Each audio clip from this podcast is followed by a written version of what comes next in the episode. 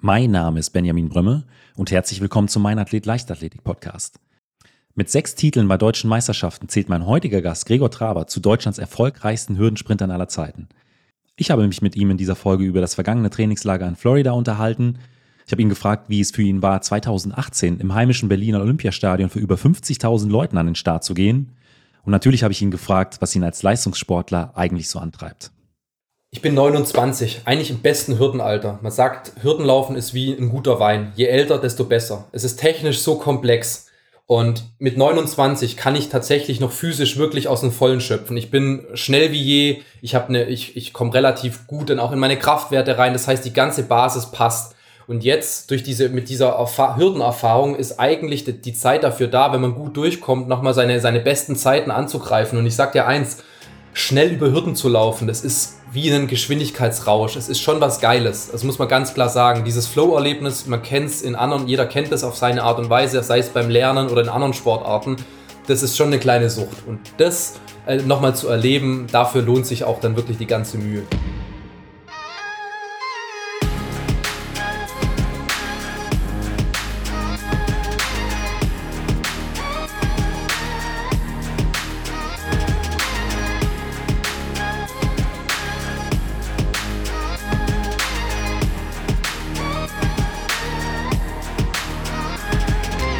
Leichtathletik-Podcast aus Frankfurt am Main. Herzlich willkommen, Gregor. Hallo, danke. Ja, Gregor, wir nehmen die Folge einige Tage nach deiner Rückkehr aus dem äh, Trainingslager in den äh, USA auf. Und deshalb meine erste Frage, wie lief es denn so insgesamt in Florida? Gut, also ich bin mehr als glücklich konnte voll durchtrainieren, bis auf vielleicht mal drei, vier Tage, wo ich mal wegen kleinen Wehwehchen langsam machen musste. Aber grundsätzlich konnte ich durchtrainieren, konnte gerade die wichtigen langen Hürdeneinheiten machen, weil ich habe ja auch eine lange Hallensaison gemacht. Da war es jetzt nochmal extrem wichtig, so ein bisschen Grundlage zu sammeln für, für die 110 Meter Hürden und das hat einwandfrei geklappt und muss auch sagen, ich war noch nie sechs Wochen im Trainingslager, das war dann schon ein bisschen lang, aber in den Häusern, wo wir da untergebracht waren, mit Selbstverpflegung, mit drei anderen DLV-Athleten. Es war eine coole Stimmung und also war eine coole Zeit, muss man sagen. Du hast gesagt, du warst mit drei anderen DLV-Athleten noch mit in einem Haus. Äh, wer war bei dir noch mit dabei? Mein Trainingskollege Martin Vogel, also auch Hürdenläufer, dann Patrick Domogala, den Sprinter, den ich auch also aus Mannheim, den ich auch schon seit, keine Ahnung, M14, M13 kenne und dann noch Marvin Schlegel, 400 Meter Läufer aus Chemnitz. War eine okay. bunte Mischung, ähm, hat aber gut funktioniert. Also war wie so eine, so eine Jungs-WG, waren okay. wir alle so ein bisschen überrascht. Also so, wir sind ja alle Mitte, Ende 20. Und da nochmal sechs Wochen auf einem Haufen zu sitzen in einem Haus, das war schon, war schon toll muss man sagen. Wer hatte da so welche Aufgabe gehabt? Weil ich komme, es ist ja schon was anderes, in einem Haus zu sein, wo man ja dann doch die eine oder andere Aufgabe übernehmen muss, als wenn man jetzt sechs Wochen in einem Hotel ist. Ja, voll. Ähm, man muss da tatsächlich ein paar Aufgaben auch delegieren und, und ähm, sich an Aufgaben halten. Aber das Coole ist ja auch, man ist total frei. Man kann sagen, komm, gehen wir heute Abend was essen oder grillen wir oder machen wir uns schnell irgendeine Pfanne. Ähm, Marvin Schlegel hat so ein bisschen das Grillen eher übernommen. Domogala Patrick war morgens für einen Kaffee verantwortlich oder auch Martin. Ich habe öfters mal gekocht, ähm, war aber querbeet, wenn man gemerkt hat, die zwei Leute sind platt vom Training, dann sind halt die anderen zwei einkaufen gefahren. Das war wirklich so ein gutes äh, Geben und Nehmen. Ja, ist dann, glaube ich, auch schön, wenn man dann merkt, dass das funktioniert, weil ähm, sechs Wochen Trainingslager, du sagst es, ähm, Zusammenleben im Vorfeld, macht man sich dann bestimmt auch so die Gedanken, hoffentlich klappt das dann auch, weil äh, wenn dann die Stimmung vielleicht nicht so gut ist, es würde sich ja auch aufs Training auswirken, aber so äh, nimmt man dann wahrscheinlich auch nochmal so ein bisschen Drive mit in die, in die Trainingseinheiten, wenn es da auch in dem Haus so gut läuft. Ja, total. Also wir haben da jeden Mittag irgendwie auch die Musik angehabt, saßen dann so ein bisschen am Pool, haben nochmal zusammen Kaffee getrunken, haben ein bisschen über Gott und die Welt geredet oder wenn man nochmal ein, zwei Kleinigkeiten vom Training besprechen wollte, musste, hat man da auch die Chance gehabt. Also das war echt richtig cool. Ich muss dazu sagen, ich habe mir aber gar nicht so viel Gedanken gemacht, mit wem ich da jetzt aufs Haus komme, sondern ich habe war einfach dankbar, dass ich jetzt da in die USA fliegen darf, nochmal ein Trainingslager machen darf. Das zweite Mal USA erst für mich, obwohl ich auch schon ein paar Jahre dabei bin. Ja. Und gedacht, komm, das nimmst du jetzt einfach mit. Und mir hat das auch geholfen, dass ich damit gar nicht so viel Erwartungen rangegangen bin. Du hast auch gesagt, dass äh, ihr dann auch nochmal so ein Stück weit was für die Grundlage gemacht habt. Ähm, was waren denn da so längere Hürdenläufe? Ja, genau. Man muss ja sagen, ich bin ähm, am Ende Januar in die Hallensaison eingestiegen und habe dann auch wirklich gesagt, ich will diese Hallen-WM laufen. Wer weiß, wie viel Hallen-WMs ich noch laufen kann. Ich bin jetzt auch schon ein Athlet im fortgeschrittenen Alter mit 29. Ähm, deswegen, ich nehme alles mit, wenn ich gesund bin. Ich war gesund und habe dann bis Ende März eben noch Hallenwettkämpfe gemacht, dann mal so eine Dreiviertelwoche Woche ruhiger gemacht und dann war ja schon April. Und wenn wir jetzt Ende Mai in, einsteigen wollen in Weinheim, dann gab es ja jetzt gerade mal, weiß ich nicht, vielleicht so acht Wochen rum Zeit, um jetzt was zu machen. Und da haben wir halt wirklich ähm, über elfte Hürde, zwölfte Hürde, bisschen, also mehr und dann sogar einmal hat mein Trainer 15. Hürde hingestellt. Das habe ich auch noch nie okay. gemacht. Also da bin ich wirklich von Startlinie bis Ziellinie und dann direkt in Rasen. Da muss das Gatter auch aufgemacht werden, dass ich dann direkt hier äh, in Clermont dann den kleinen Berg, also das, den Rasen hochlaufen konnte, weil ich wirklich die ganze Gerade da ähm, über die Hürden geflitzt bin. Klar, die letzten, sag mal mal, drei, vier Hürden, das sah dann schon, glaube ich, äh, lustig aus, aber ähm, danach kamen mir zehn Hürden nicht mehr so lang vor. Ja, ich glaube, das verschiebt auch so ein bisschen die äh, äh, ähm, Hemmungen im, im Kopf. Das, ähm, man, ansonsten bereitet man sich vielleicht schon früher so ein Stück weit auf die letzte Hürde vor. Und äh, ja, da hast du halt einfach noch mal ein paar mehr im Weg stehen. Ähm, könnte ich mir vorstellen, dass es auch fürs Mentale so ein Stück weit, neben der Ausdauer, Schnelligkeitsausdauer, die da entwickelt wird, von Vorteil ja, ist. Total. Und war auch mal eine schöne Erfahrung, so wirklich dann total an die Grenzen zu gehen. Mir ist dann auch mal bei einem Lauf nicht, nicht schwarz vor den Augen geworden, aber das ist dann schon wirklich nochmal kämpfen, kämpfen, kämpfen weil ja die Hürden gefühlt dann immer höher werden, wenn man müder wird, ein bisschen vielleicht mit dem Körperschwerpunkt einsackt, bisschen zu nah dran läuft und sich da dann nochmal selber zu überwinden, zu pushen, das durchzuziehen, das war schon cool. Du hast eben erzählt, dass du äh, schon äh, relativ lange in der Leichtathletik bist, ein erfahrener Athlet bist, aber wie bist du denn äh, irgendwann mal zur Leichtathletik gekommen? Also ich war, glaube schon immer so ein Kind, was gern, sich, sich gern bewegt hat, habe dann mal Kinderturnen gemacht, bin dann zum Fußball gekommen und meine erste Trainerin Gisela Hölzler aus Meckenbeuren, die hat irgendwie mitbekommen, dass da beim Fußball so ein schneller Spieler sei und hat dann hinter uns hinterher telefoniert. Und dann bin ich mal zum Probetraining gegangen, habe auch viele Jahre dann ähm, parallel Fußball und ähm, Leichtathletik betrieben, habe hab dann sogar mal noch Tennis zusätzlich gemacht, um, um zu schauen, ob es vielleicht das was ist. Habe mich auch im Handball ein bisschen probiert. Habe dann auch irgendwann mal ein bisschen Klavier noch probiert, weil ich muss sollte Blockflöte spielen da früher in der, in der Grundschule. Und habe dann aber gemerkt, nee, ist, ich spiele spiel lieber dann noch mal eine Runde Tennis, anstatt mich ans Klavier zu setzen. Und dann bin ich irgendwann da einfach auch hängen geblieben ähm, bei der Leichtathletik. Da haben sich dann auch Erfolge eingestellt und ähm, ja, Gab es da einen, vielleicht einen Schlüsselmoment oder einen, einen, ausschlaggebenden Grund, warum du dich dann irgendwann dazu entschieden hast, äh, bei der Leichtathletik zu bleiben? Schwierig, das an einem Moment festzumachen. Das war, glaube ich, gefühlt eher so ein Gefühl bei mir, dass ich so wirklich mich auf mich verlassen kann, dass ich dann derjenige bin, der verantwortlich ist, ob es klappt oder nicht, während ich beim Team, bei der ganzen Freude, also ist natürlich unvergleichbar schöner, wenn man sich zusammen freuen kann, so zusammen so einen Sieg oder feiern kann. Aber trotzdem hatte ich so irgendwie damals, glaube ich, das Gefühl, ich will so selber für mich verantwortlich sein. Und wenn ich alles in die Waagschale werf, dass ich dann auch wirklich selber verantwortlich bin, ob es klappt oder nicht. Das war dann so eher der Punkt. Und du warst ja am Anfang auch als Dreispringer aktiv. Also wenn man jetzt noch in die, in die Ergebnislisten schaut, ich glaube zumindest in 2008 oder 2009 findet sich da auch noch ein, ein Dreisprung-Ergebnis. Ja, genau. Also meine erste U18-Weltmeisterschaft 2009 in Brixen, da habe ich einen Doppelstart gemacht mit Hürde und Dreisprung und war beides auch gar nicht so schlecht. Ich glaube Hürde fünfter, Dreisprung siebter. Das war aber dann auch mein letzter Dreisprung-Wettkampf, weil ich so Fußprobleme hatte. Ich bin damit, keine Ahnung, 10 Meter pro Sekunde angelaufen und hatte einfach noch nicht die Technik, dann den, den Step, also den zweiten Sprung sauber auszuspringen und bin danach in den zweiten Sprung hat reingestaucht. Und das hat ein, macht ein Fuß halt so und so viel hundertmal mit und dann sagt er sich, nee, machen wir nicht ja, mehr. Ja. Und diese Fußprobleme hatte ich dann tatsächlich auch relativ lang, den ganzen Winter über. Und dann haben wir uns dafür entschieden, damals zu sagen, komm, wir konzentrieren, konzentrieren uns auf die Hürde. Aber es war damals noch so, dass du, ähm, ich sag mal, für beides gebrannt hast. Also sowohl für den Dreisprung und als für die Hürde. Aber einfach ähm, aufgrund der Tatsache, dass das so verletzungsträchtig bei äh, der Technik, Technik war, dass du dann gesagt hast, ähm, ich konzentriere mich jetzt äh, voll und ganz auf den, auf den Hürdensprint. Ja, genau. Also früher als junger Wilder, da wollte ich einfach Gas geben und mich messen und da hat man auch sich, oder ich mir zumindest jetzt nicht so viel Gedanken gemacht. Also da wollte ich einfach Gas geben.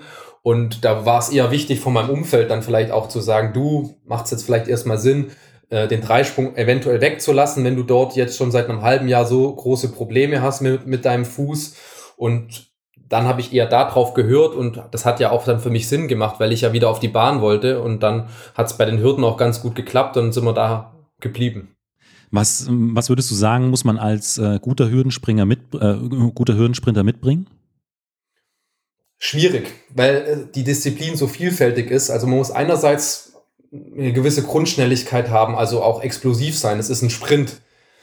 Andererseits macht es aber auch keinen Sinn, wenn man zu klein ist oder eine zu niedrige Hüfte hat, weil die Männerhürde mit 1,06,7 Meter ja wirklich auch äh, hoch ist.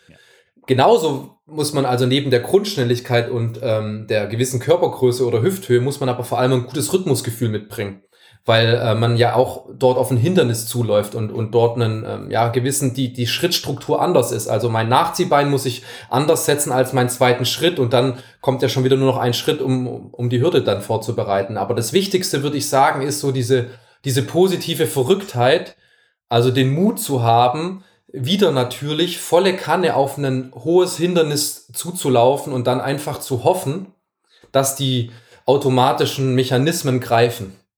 Ja, ja, das äh, kann ich mir auch sehr, sehr gut vorstellen. Ich bin auch äh, äh knapp 1,90 Meter und stand auch das ein oder andere Mal vor einer Männerhürde. Und es war für mich auch immer äh, unvorstellbar, wie man da wirklich mit äh, 10, 10,5 Meter pro Sekunde äh, auf diese Hürden zulaufen kann und im Prinzip auch weiß, die ein oder andere wird man auch äh, touchieren.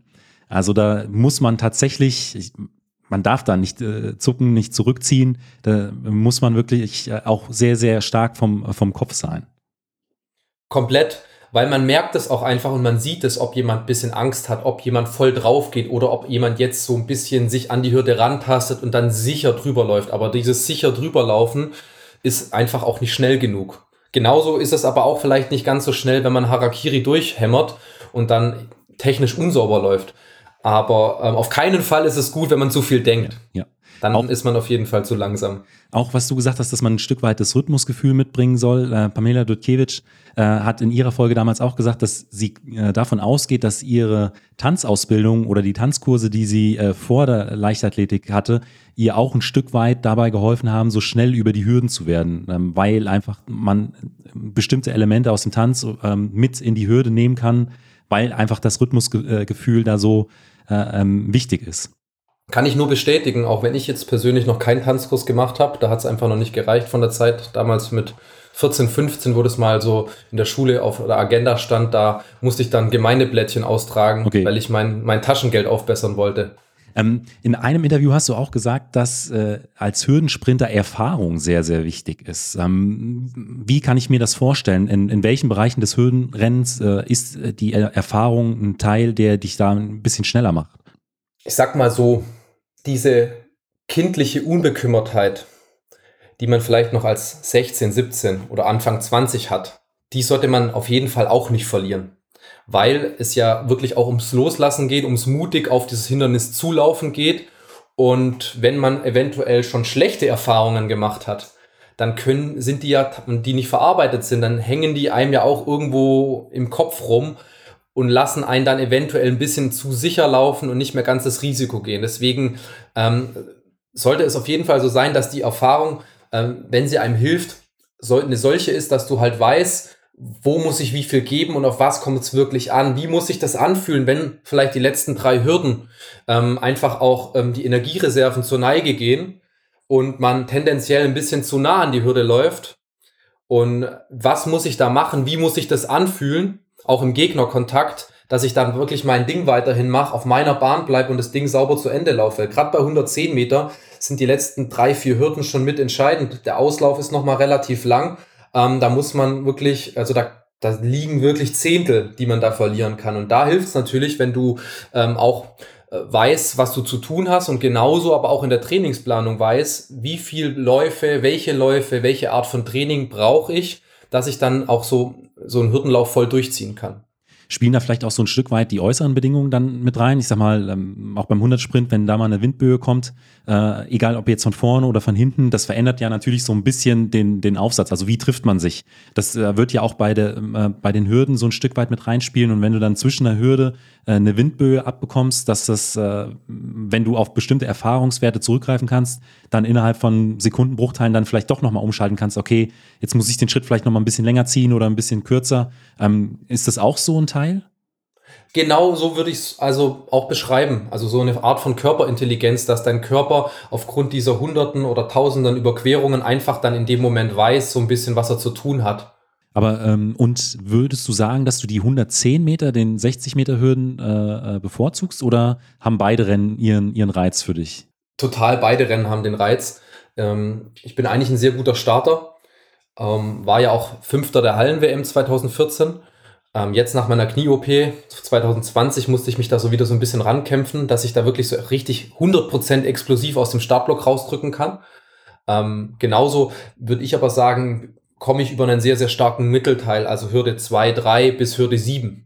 Da bin ich auch wirklich im fliegenden Hürdensprint sehr, sehr stark. Dann die letzten Hürden hatte ich teilweise manchmal ein bisschen Probleme. Bin mal gespannt, wie es dies Jahr wird. Ich bin eigentlich ganz zuversichtlich. Deswegen, es hat beides so seinen Reiz. In der Halle darfst du keinen Fehler machen. Musst du voll, voll im Fokus sein, darfst du den Start gleich nicht verpennen und dann, dann gib ihm. Draußen ist es ja noch ein bisschen mehr so eine energetische Komponente, dass man da einfach auch hinten raus ein bisschen müde ist und das Ding dann sauber zu Ende laufen muss. Also ich würde sagen, ich bin sehr ausgeglichen und mir liegt beides. Ähm, aber bei wem trainierst du denn heute? Alexander John, unser Bundestrainer und auch gleichzeitig mein Heimtrainer. Und auch ehemaliger, sehr erfolgreicher Hürdensprinter. Auch noch nicht so lange.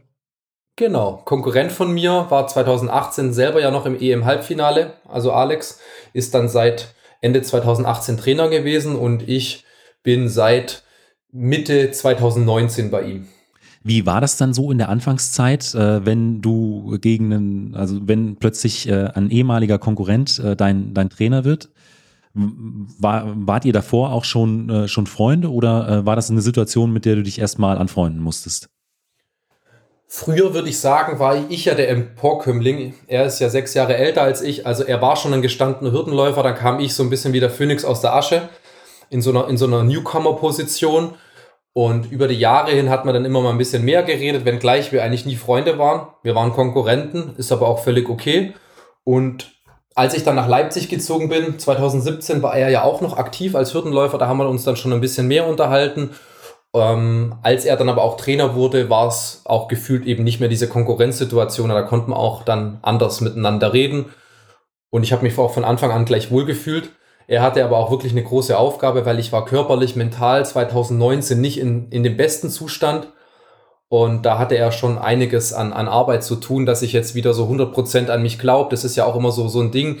Ähm, wie viel halte ich aus? Wir sind so an der Grenze im Leistungssport, dass wir da ab und zu auch wirklich mal abrutschen und dann kommt, schlittert man in eine Verletzung rein. Wenn man aber die ganze Zeit abrutscht, von einer Verletzung in die andere schlittert, dann war es bei mir zumindest so, habe ich so ein bisschen das Vertrauen auch in mich und in die Belastungsfähigkeit verloren.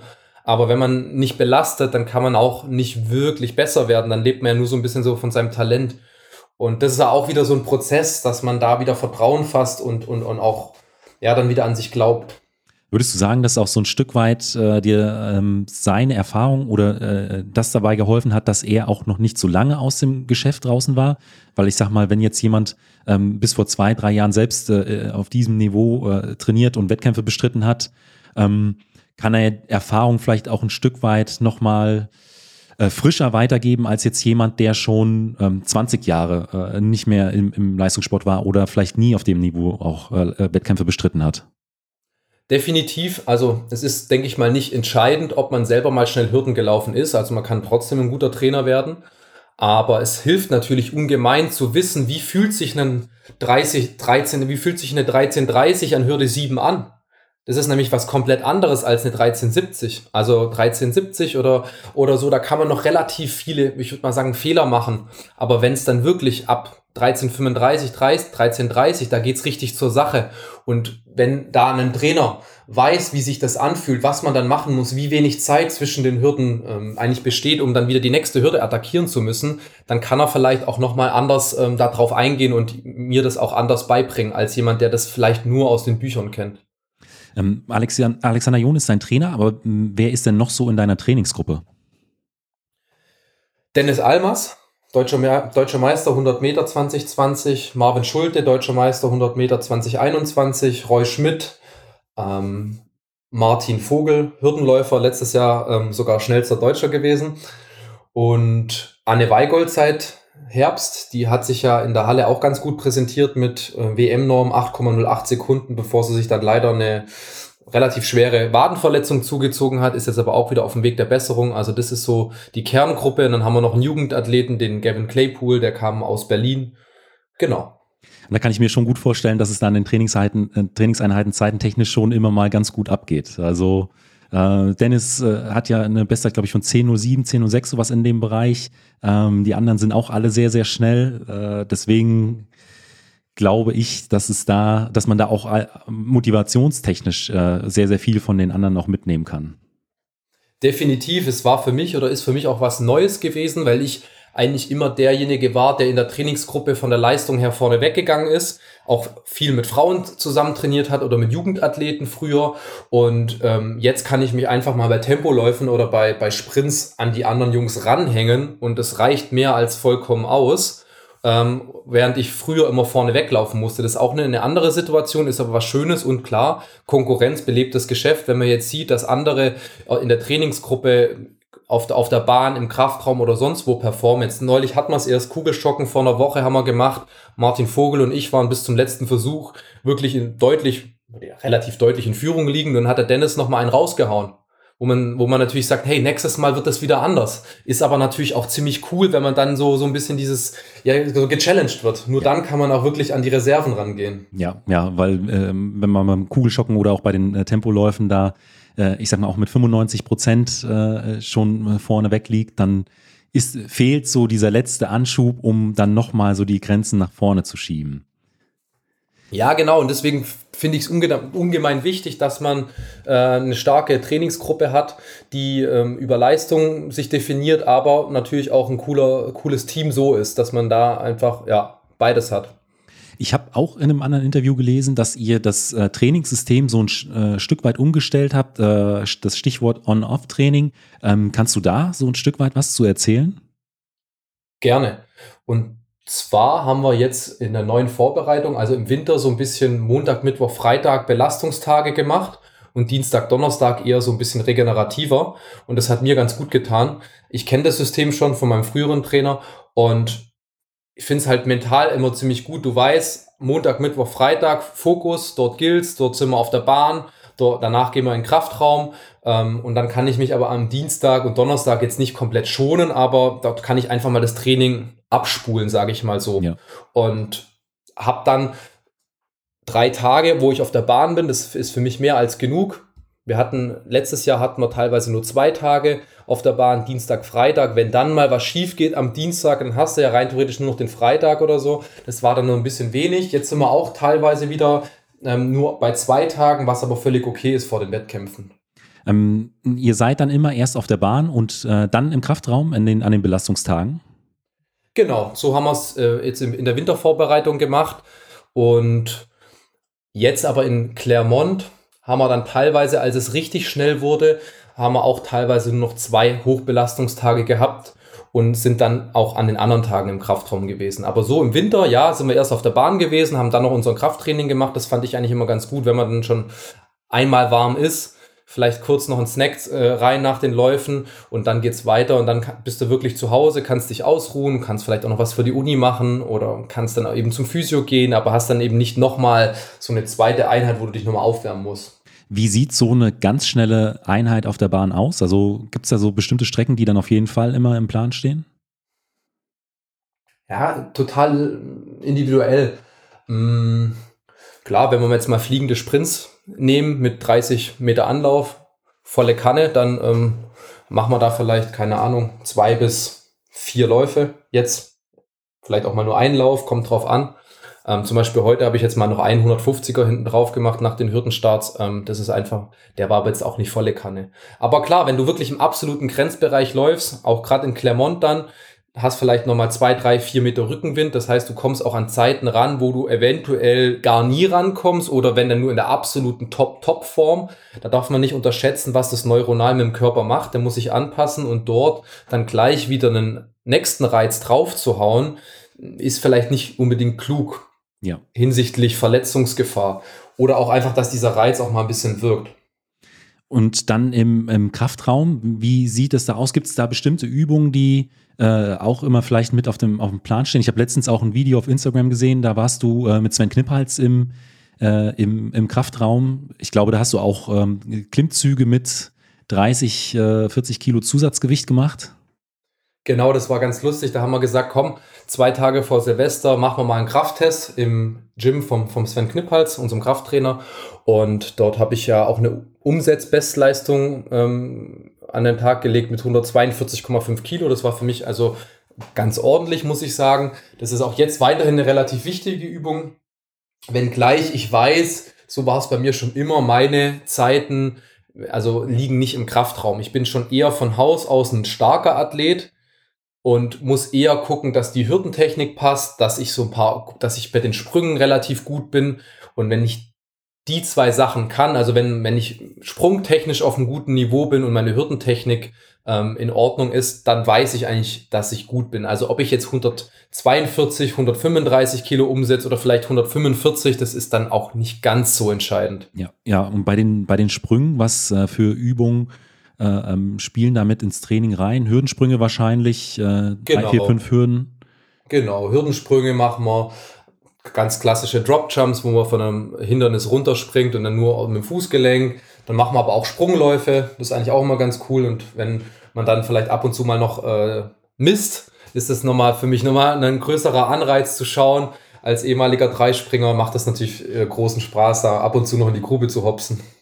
Ist äh, das Thema Technik bei euch wichtig im Training? Also ähm, Lichtschranken, ähm, äh, Sprungplatten, die vielleicht auch die Sprunghöhe oder sowas messen?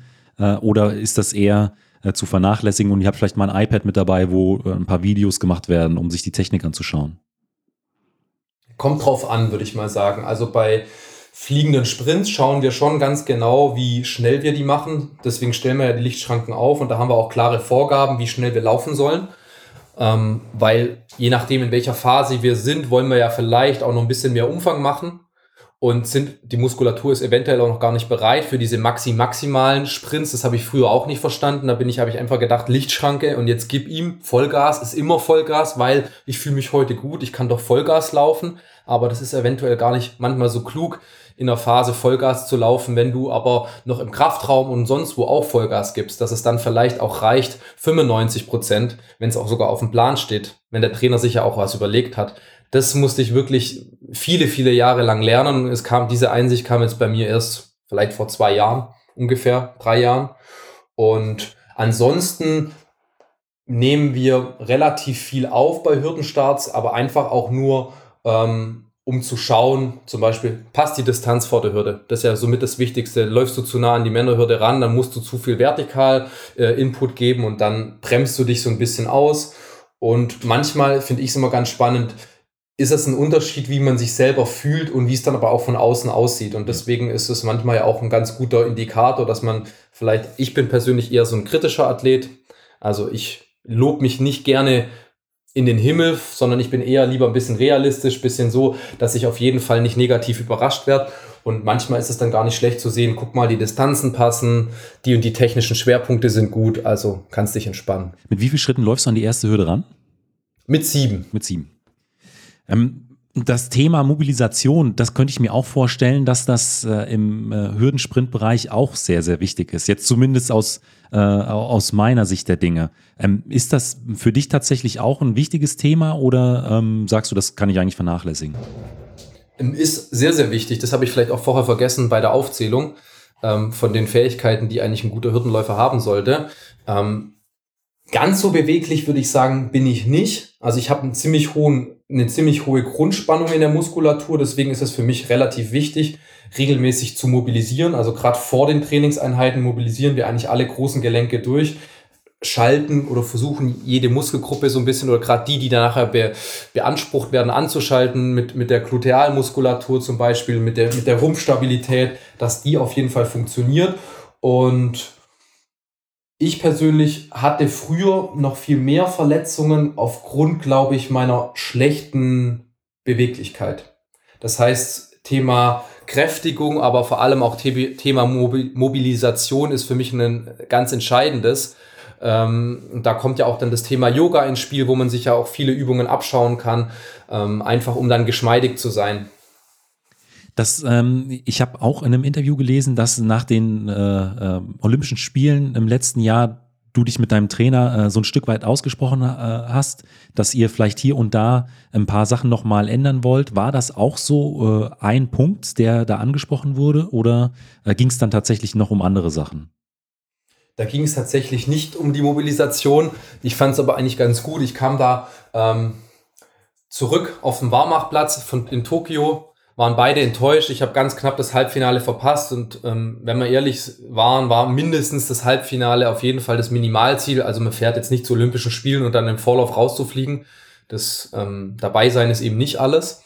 Und dann haben wir uns mal so ein bisschen ehrlich ausgesprochen. Das fand ich aber auch gut von ihm, dass er mir dann nochmal so ein bisschen den Spiegel vor Augen gehalten wird, weil wir waren natürlich beide auch enttäuscht. Wir haben viel investiert. Wir waren da zweieinhalb Wochen davor im, im Miyazaki, im, im Trainings-Pre-Camp.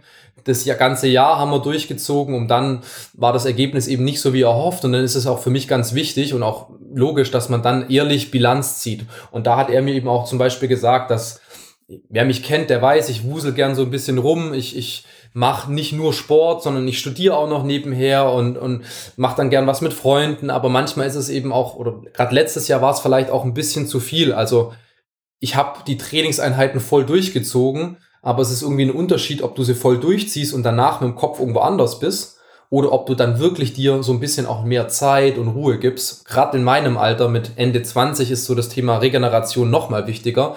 Und da hat er mir eben auch gesagt, dass er glaubt, dass ich drumherum ein bisschen zu viel gemacht habe. Und das habe ich erstmal so ein bisschen sacken lassen, weil in dem Moment will man das ja auch nicht unbedingt hören. Aber ich habe dann auch relativ schnell gemerkt, dass er recht hat und dass ich zumindest jetzt, wenn ich nochmal weitermachen wollte, was nach dem Jahr letztes Jahr nicht klar war, mir gesagt habe, komm, jetzt schieb doch mal diese ganzen anderen Sachen zur Seite. Also Stichwort Bachelor Psychologie habe ich jetzt abgeschlossen. Jetzt fange ich mein Masterstudium an, dass ich da halt wirklich ganz, ganz sachte anfange und wirklich der Sport wieder ganz im Fokus steht. Das heißt, wenn ich mich jetzt mal nicht so gut fühle, ich dann auch wirklich nicht so viel Termine drumrum habe, um dann wirklich ganz entspannt vielleicht auch mal nochmal zum Physio gehen zu können, zum Arzt gehen zu können, einen Mittagsschlaf machen zu können, also wirklich professionell leben zu können. Stichwort Mobilisation, dass einfach noch mehr der Sport im Fokus steht und es hat sich gefühlt auch ausgezahlt. Also äh, du hast schon angesprochen, du hast ein Psychologiestudium noch neben, äh, neben dem Leistungssport gemacht und ich glaube auch, äh, du hast einen Bachelor in oder zwei in BWL auch noch, ist es richtig? Genau, ein Bachelor in BWL, und einen Bachelor jetzt in Psychologie und jetzt mache ich einen Master in Psychologie mit Schwerpunkt Wirtschaft. Ähm, einfach äh, aus, Grund, aus Gründen für die Zukunftsplanung oder auch weil du sagst, ich brauche äh, das für den Kopf, dass ich neben dem Sport noch ähm, ein paar andere Herausforderungen habe? Beides würde ich sagen.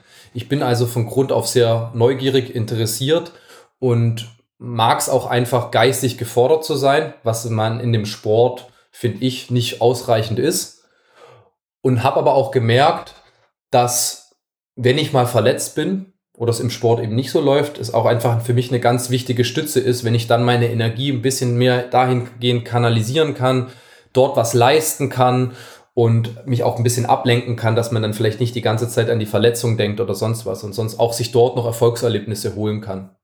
Ja, du hast eben auch gesagt, es stand nach der letzten Saison gar nicht fest, ob du äh, deine Karriere beenden wirst oder weitermachst. Wie kam es dann äh, zum Glück zu der Entscheidung, dass du äh, gesagt hast, ich mache weiter? Ja, das war eine, ja, eine Entscheidung, die im Bauch reifen musste und dann auch von mehreren Faktoren abhing. Einerseits das Wichtigste ist ja schon auch immer die Gesundheit. Und ich habe es ja schon angesprochen, ich hatte vor zwei Jahren, ungefähr zwei Jahren, eine Knieoperation, eine kleine, eine Arthroskopie. Das Knie ist weit, wieder sehr, sehr gut. Der Knorpel ist super dick, das passt.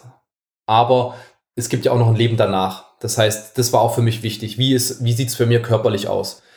Und vor allem kann ich es überhaupt noch bringen, weil ich habe keine Lust, jedes Jahr meine Leistung immer mehr dahin äh, siechen zu sehen und, und das irgendwie so ein bisschen auslaufen zu lassen. Das, das bin nicht ich, wenn dann, wenn schon, denn schon. So, okay, das war das eine. Und dann sind ja die Alternativen mit Studium auch und anderweitig sich orientieren, auch eben da gewesen oder sind immer noch da, wo ich sage, das ist schon interessant, sich auch mal volle Kanne in was anderes zu stürzen und nicht immer das Studium nur so ein bisschen nebenher laufen zu lassen, so zu lernen, dass man das irgendwie besteht, aber dann vergisst man wieder eigentlich alles, weil man sich viel zu wenig und äh, mit der Thematik beschäftigt. Dann klar, finanziell muss man ja auch ein bisschen ähm, gucken, äh, wenn, wenn man ehrlich ist. Also ich brauche jetzt hier nicht irgendwie Luxus oder, so, Luxus oder so, aber ich bin jetzt halt auch nicht mehr 19, wo man vielleicht einfach vor sich hin studiert, sondern ich bin jetzt auch ein bisschen gereifter, bisschen erwachsener und ähm, habe auch schon jetzt über zehn Jahre Hochleistungssport in, in den Knochen, habe auch schon vieles gesehen, also bin schon auf zu unzähligen nationalen, internationalen Meetings, Wettkämpfen gewesen. Das heißt, einfach nur so ein bisschen dabei sein, war für mich auch die Frage, ja, was willst denn du eigentlich noch in dem Sport? Weil einfach nur noch mal so ein Jahr, noch mal so ein Trainingslager mit Amerika, das ist zwar schön, aber es muss sich ja schon so anfühlen, dass man genau da noch sein will und das noch machen will. Und das, das habe ich wirklich mir nach so ein paar Wochen Zeit genommen und habe ich gesagt, komm, ich probiere es jetzt mal ein Jahr. Das andere läuft alles nicht weg. Ich kann rein theoretisch in einem Jahr, wenn es nicht so läuft, wie ich es mir vorstelle, kann ich genau da wieder einsteigen und den Sport sozusagen hinter mir lassen. Und seit ich das so für mich entschieden habe, bin ich auch wieder viel mehr bereit, so ein bisschen die Rückschläge zu, zu erdulden, die ja in jeder Vorbereitung einfach zwangsläufig da sind. Man geht an die Grenze, dann ist halt mal die Knochenhaut wieder ein bisschen entzündet, dann tut einem der Rücken mal wieder ein bisschen weh, weil man doch wieder ein bisschen zu viel Gewicht aufgeladen hat und schlecht geschlafen hat oder so. Und das hat sich jetzt im Nachhinein bisher für mich als sehr gut in, ähm, herausgestellt, mir selber so ein bisschen den Druck zu nehmen und nochmal zu sagen, komm, ich habe mich da wirklich selber so ein bisschen nochmal dem Jahr hingegen committed und gesagt, komm, Sport im Fokus und jetzt fühlt sich das auch nicht mehr so an, als ob ich was verpassen würde im Studium oder sonst wo, weil ich ja genau weiß, mich dafür entschieden habe und gesagt habe, okay, dann machst du es halt nächstes Jahr. Also sind es zum einen die, die Zeiten, äh, die äh, du jetzt auch nochmal angreifen möchtest, oder äh, ist es auch die Heim-EM, äh, die Weltmeisterschaft, die ja auch in diesem Jahr noch stattfindet? Was bringt dir so den Drive, ich bin 29, eigentlich im besten Hürdenalter. Man sagt, Hürdenlaufen ist wie ein guter Wein. Je älter, desto besser. Es ist technisch so komplex. Und mit 29 kann ich tatsächlich noch physisch wirklich aus dem Vollen schöpfen. Ich bin schnell wie je. Ich habe eine, ich, ich komme relativ gut dann auch in meine Kraftwerte rein. Das heißt, die ganze Basis passt.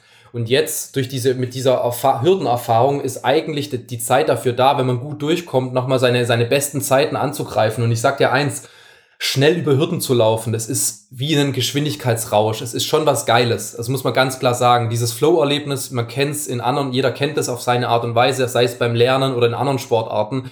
Das ist schon eine kleine Sucht. Und das äh, nochmal zu erleben, dafür lohnt sich auch dann wirklich die ganze Mühe. Ja, ja, kann ich so unterschreiben. Also auch beim 100 Meter flach, äh, wenn man sich richtig trifft, die Bedingungen sind gut äh, und das ist einfach geil. Und genau. es fühlt sich dann auch einfach verdammt schnell an. Genau. Und so ein Gefühl, also das, dieses Gefühl, dieser Kick, wer weiß, wann man den nochmal in der Form nach der Karriere bekommt. Da muss man dann vielleicht schon aus einem Flugzeug einen Sprung mit einem Fallschirm oder so machen. Und das äh, irgendwie so, genau. Ja. Und jetzt hat man das noch eigentlich so, ja.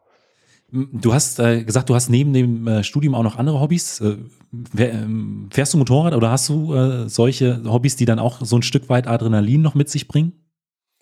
Ja, ich muss dazu sagen, ich habe seit ich 18 bin einen Motorradführerschein, aber habe mir bewusst noch kein Motorrad gekauft. Das ist einfach auch ein bisschen zu gefährlich, muss man ganz ehrlich sagen.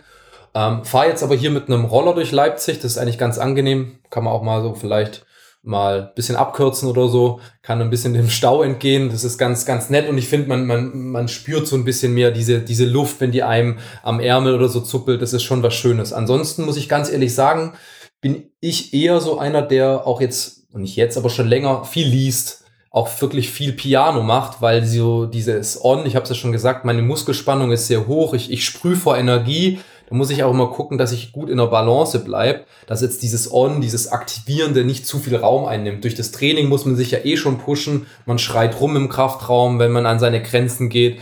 Deswegen ist es für mich eher so das Thema, ins, ins Off zu gehen, mal einen Spaziergang zu machen oder sei es jeden zweiten Tag, mal ein bisschen zu meditieren, entspannten Buch zu lesen, wo jetzt auch vielleicht nicht um Leistung geht, sondern einfach mal irgendeinen Roman zu lesen, wo sich zwei Menschen kennenlernen oder so, wo einfach was Banales oder so. Ja, ja. Zu kochen. Dass eben einfach dieser Ausgleich da ist zu, äh, ja, auch diesem, es ist ja auch eine Art Stress, auch wenn es positiver Stress ist, äh, ist, es eine, ist es eine Belastung für den Körper. Und völlig, völlig, also stimme ich dir komplett zu und alles, von allem kann man zu viel haben. Und früher habe ich das auch nicht so gemerkt, nicht so, nicht so wahrgenommen. Da, wenn ich dann ein gutes Hürdentraining hatte, habe ich im Auto noch die Musik volle Kanne aufgedreht, habe mich da gefreut und war eine, war eine Woche wie auf Droge, weil ich einfach so mich so gefreut habe, dass es so gut läuft. Dann geht die Kerze aber im Umkehrschluss auch genau in die andere Richtung. Und das hat mich so ein bisschen, das fand ich eben nicht so schön, wenn man dann verletzt ist und dann ist die Stimmung so schlecht, dann, also wirklich dann, das ist dann zu viel gewesen. Deswegen habe ich gedacht, ich muss mich einfach ein bisschen ausgeglichener, ein bisschen breiter aufstellen und ich muss mehr fürs Off tun. Ja. Ja. Dann kommen wir jetzt zu den äh, fünf Fragen, die ich jedem meiner Gäste stelle. Und da ist die erste, was war bisher dein äh, schönster Wettkampf, unabhängig vom Ergebnis, was dann am Ende äh, auf, der, auf der Tafel stand? Würde ich zwei Wettkämpfe nennen. Einmal 2011 als Jugendlicher bin ich in Biberach, da gab es das Meeting dort noch, 1355 äh, gerannt über die Männerhürde mit bisschen Gegenwind. Da war meine Oma da, da war mein Opa da, da waren Freunde vom, vom Bodensee da, da waren meine Eltern da, das war eine riesen Fangemeinde und ich bin da wirklich zu einer fantastischen Bestzeit gestürmt und da im, im, im Ziel zusammen feiern zu können, das war toll. Dann war ein Riesenhighlight für mich die Heim-EM 2018, als ich da ins Stadion gekommen bin und wirklich 50.000 Leute angefangen haben zu klatschen und ich dann realisiert habe, die klatschen gerade wegen dir. Da hatte ich wirklich Gänsehaut, war kurz davor, meine, auch meine Fassung zu verlieren und bin danach dann bei Windstille 1326 gelaufen. Im Halbfinale dann da als drittschnellster insgesamt ins Finale eingezogen. Das war schon auch ganz, ganz toll. Ähm, und rein vom, vom, vom Feeling her danach, also nach dem Wettkampf-Feeling war, also nicht der Wettkampf an sich, war auch äh, letztes Jahr die Staffel-WM was Schönes, weil ich das so auch nie erlebt hatte, dass man da zu viert bei einer Hürdenstaffel dann zusammen gewinnt und sich dann zusammen so freuen kann. Da war die Zeit zweitrangig, dass es dort sechs, sieben Grad kalt war, ich in langer Zeit da rumgelaufen bin. Beim Wettkampf war auch egal, dass das Rennen auch hinten raus ziemlich schwer war, aber so dieses Gefühl danach war auch schon, schon toll, sich dann direkt zusammen freuen zu können. Also äh, du sprichst die äh, äh, Staffelweltmeisterschaft vom letzten Jahr an, wo du gemeinsam mit äh, Monika Zabalska war, glaube ich, mit dabei, Erik Ballnuweit und Anne Weigold äh, den, den Titel geholt habt. Äh, bist du im Vorfeld schon mal so äh, auf so einem Event oder auf, bei so einem Wettkampf gestartet? Also ich habe damals tatsächlich das erste Mal ähm, die, äh, ich glaube, Shuffle äh, oder, oder Mixed Shuttle Hurdles wurde es, glaube ich, ja. genannt ähm, äh, im, im Fernsehen gesehen? Oder war das für dich schon was ein, ein, auch ein bekanntes Event? Mir ging es da wie dir. Ich habe das mal irgendwie auf YouTube aufgeschnappt, habe mir das mal angeguckt, aber kannte das eigentlich eher so ein bisschen aus den USA, dass dort, dass dort mal ab und zu gelaufen wurde. Dann haben wir das ja auch so ein bisschen trainiert. Ähm, war, ist schon auch was Ungewöhnliches, wenn sozusagen zwischen den Männerhürden ja die Frauenhürden dann mitten äh, im, Hürdenabschnitt, also natürlich nicht auf deiner Bahn, sondern auf de deren Bahn stehen. Da musst du schon sehr, sehr mittig laufen, dass du da vielleicht nicht mal irgendwie so eine andere Hürde rankommst. Ähm, ja, war auf jeden Fall eine coole Erfahrung. Und äh, Berlin 2018, du hast gesagt, äh, das war schon auch fast ein Stück weit einschüchternd, als dann 50.000 Leute äh, geklatscht hatten, als du ins, äh, ins Stadion gekommen bist. Gibt es da vielleicht noch so einen Moment, der sich äh, im Speziellen eingebrannt hat? Oder war es wirklich einfach so diese, diese Lautstärke in dem Stadion, äh, als du dann auf der Bahn warst? Ja, diese Lautstärke in dem Moment, als ich dann realisiert habe, die klatschen wegen dir. Das hat mich so übermannt, dass ich da diesen, diese Unterstützung von dem Publikum so klar und laut und deutlich gespürt hatte, dass mich das wirklich überwältigt hat. Das dachte ich davor auch nicht. Ich dachte, ich war auch voll im Fokus. Wir waren dort in den, in den Katakomben. Ich wusste, ich bin sehr gut drauf, aber es ist jetzt ein wichtiges Rennen. Mach dein Ding, bleib auf deiner Bahn. Vor allem mache ich immer vorm Start, beobachte deinen Atem. Es geht hier nicht mehr ums Denken, es geht hier ums Fühlen. sei bereit, also einfach den Atem zu beobachten, aber in dem Moment konnte ich kurz nicht mehr äh, sozusagen meinen Atem beobachten, weil ich einfach ja zu übermannt war und das war dann wirklich die Kunst, dann nochmal den Fokus dann wieder ähm, auf mich zu richten. Das war dann auch noch ganz interessant, weil mein ähm, Konkurrent, der, ein Franzose, den hat es dann beim Probestart hingehauen und der lag dann da noch kurz, dann bin ich sogar noch hin zu ihm, habe ihm hochgeholfen, habe ihm die Hürde aufgestellt. Aber ich wusste irgendwie in dem Moment, ich, ich hab's drauf. Also das war nicht, ich habe mich jetzt da aus meinem Fokus rausbringen lassen, sondern ich wusste genau, sobald der schießt, läuft es.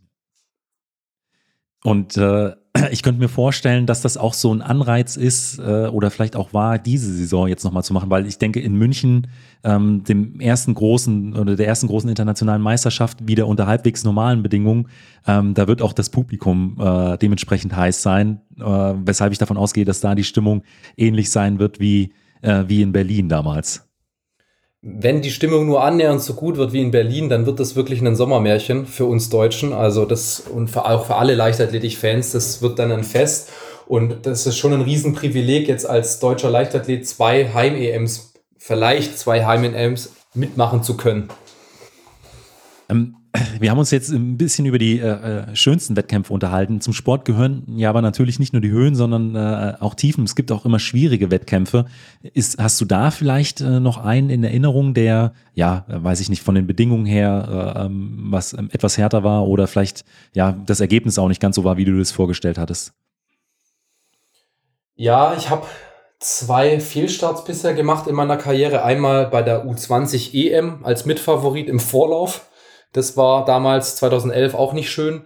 Dann letztes Jahr im Finale Deutsche Meisterschaften Braunschweig habe ich den Fehlstart gemacht. Das ist auch irgendwie dann undankbar, auch wenn es nicht so gut lief letztes Jahr, wie ich es mir vorgestellt hatte. Trotzdem, ich wollte da um den Titel mitlaufen und dann musste da zugucken, wie die anderen da um den Titel mitlaufen, weil du zu früh aus dem Block raus bist. Das ist schon sehr, sehr bitter. Ähm, was auch noch ne, kein schöner Wettkampf war, vor dem Wettkampf war 2019 beim, beim Indoor-Istaf. Ich konnte mich einfach gefühlt nicht mehr auf meine technischen Abläufe verlassen und hatte ein Abschlusstraining und auch schon die ganze Vorbereitung. Es lief einfach technisch nicht gut. Und wenn man so viele Hürdenüberquerungen schon hinter sich hat, im Körper drin hat und man weiß, es fühlt sich jetzt gerade gar nicht gut an. Die Hürden fallen um, es ist einfach nur so ein Kampf oder besser gesagt auch ein Krampf. Und ich dann wusste, okay, morgen sind 10.000, 11.000 äh, Leute in der Mercedes-Benz Arena und du kannst dich 0,0 auf dich und deine technischen Abläufe verlassen. Das hat mir schon ein bisschen Sorge gemacht. Da habe ich dann auch noch mit meinem Trainer telefoniert, weil es mir einfach auch wichtig war, dass er versteht, dass ich natürlich selbstverständlich laufe. Das ist kein Problem.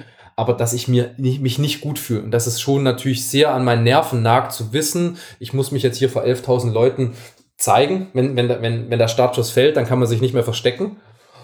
Und ich kann mich aber auch gefühlt nicht wirklich auf mich verlassen. Das war schon auch kein schönes Gefühl. Der Wettkampf lief dann auch doch erstaunlich gut sogar noch, aber so, das war im Vorfeld so ein ganz ungutes Gefühl. Ja, ja, ja, das kann ich mir auch vorstellen.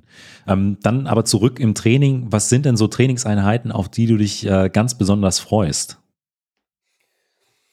Da ich wirklich sehr, sehr gerne generell trainiere, mich gerne auspower, liebe ich auch die Vielseitigkeit eigentlich der Leichtathletik und im Hürdensprint. Also ich mag gerne Krafttraining. Krafttraining liegt mir so ein bisschen, da an Kleinigkeiten zu arbeiten. Ich mag aber auch muss tatsächlich Tempoläufe, dieses Gefühl, an die Grenzen gehen zu müssen, vor dem letzten Lauf eigentlich schon aus dem letzten Loch zu keuchen und dann nochmal sich an die Linie zu stellen und nochmal irgendwie zu kämpfen und zu gucken, ob man schafft oder nicht schafft.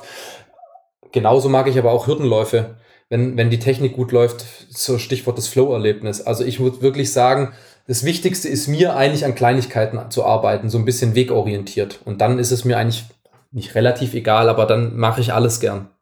Also gibt es jetzt nichts, äh, von dem du, äh, was du vielleicht erstreichen würdest, äh, wenn es nicht so effektiv wäre? Ja, sich jeden Tag zu, zu mobilisieren ja. vom Training auch wenn man wirklich schon einen hohen Muskeltonus hat und einfach, boah, das ist schon manchmal vielleicht ein bisschen ätzend. Man ist total müde, man ist vielleicht auch leicht im Übertraining, in einer harten Trainingsphase und dann wieder die Ausfallschritte, Good Morning, hier ähm, den Sonnengruß, boah, das ist dann, muss dann nicht immer sein, aber muss halt doch sein. Dann kommen wir jetzt äh, zur letzten Frage und die ist immer, was würdest du jüngeren Athleten, Athleten oder vielleicht auch deinem jüngeren Ich mit auf den Weg geben wollen? Spontan würde ich sagen, hey, Genieß jeden Moment. Es könnte dein letzter sein. Wer weiß, wie oft du noch in der Form bist, wo du bist. Wer weiß, wie, wie viele Jahre dein Körper das noch mitmacht. Wir hoffen natürlich als junger Athlet noch ganz viele Jahre. Genieß jeden Moment und nimm es nicht als selbstverständlich an, dass du jetzt so privilegiert bist, den Sport auf dem Niveau treiben darfst, ähm, was von der Welt sehen darfst, auch die Anerkennung von weiten Teilen der Gesellschaft bekommst, boah, und bist Leistungssportler, boah, du warst bei Olympia oder so. Das äh, nimm's nicht als selbstverständlich an, sondern wirklich genieß jeden Moment. Gregor, vielen Dank für dieses Interview. Gerne. Und das war es auch schon wieder mit der neuesten Folge vom Mein Athlet Leichtathletik Podcast. Wenn euch die Folge gefallen hat, hinterlasst mir doch einfach eine Bewertung bei Spotify, Apple Podcast oder auch bei YouTube. Und wenn ihr Ideen oder Vorschläge habt, könnt ihr mir über Speakpipe auch ganz einfach eine Sprachnachricht schicken. Den Link gibt es auch in den Show Notes. Und wenn ihr darüber hinaus mein Athlet Supporter werden wollt, schaut ganz einfach bei Steady vorbei. Vielen Dank und bis zum nächsten Mal.